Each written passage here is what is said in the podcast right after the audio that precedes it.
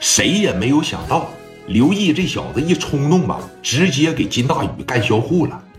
聂磊更是万万没有想到，这小子是真够手啊！啊，团伙这刚刚成立不久，说你看史殿林，包括这个蒋元，包括刘丰玉，刘丰玉头脑很聪明，真正能打的是蒋元和史殿林。这哥俩就在当年啊，就寻思了，我俩都没有说销户的勇气，这哥们是真带走啊，也确实是证明了自己。那么你看，在狂风暴雨般的发泄完了之后啊，接下来你就得啥呀？摆事儿吧。聂磊当时说了，千万别跑。你要是跑路的情况下，这辈子你回不来了。父母的年龄并不是很大，怎么的？谁给你的父母养老送终啊？咱说呀。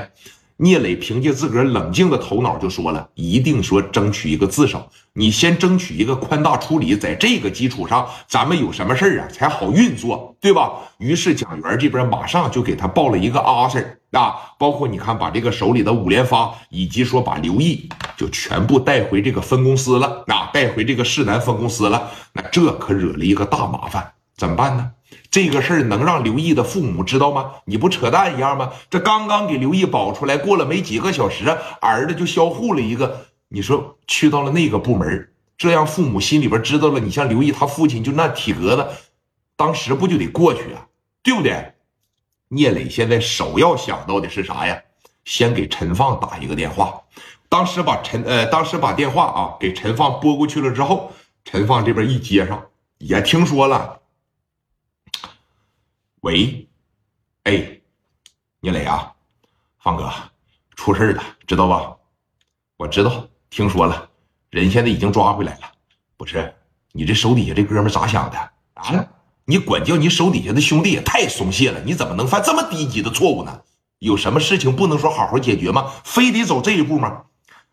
陈哥，我也万万没有想到啊，这小子妈的，从我这歌舞厅里边。骗了一把枪，完自个儿就找金大宇去了。我也没有想到啊！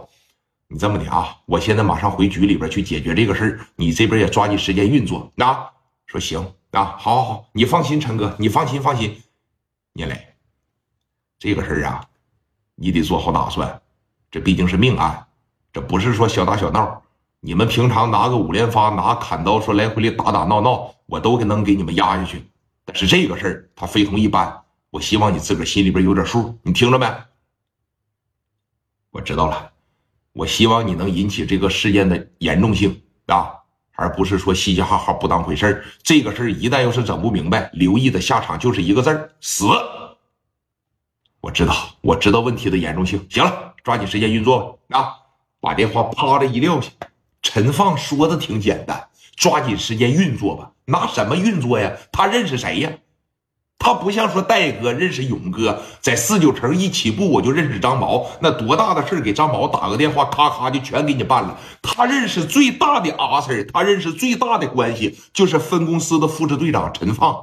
那再往底下，王国志也办不了这个事啊，一下子就给麻爪了。怎么办呢？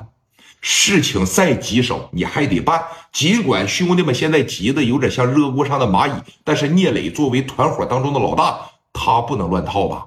必须时刻保持一个清醒的头脑，来足以应对所有的突发事件发生。那么，首先第一点要做的是啥呀？赶紧把刘毅的父母安排好。公屏上告诉我，对不对？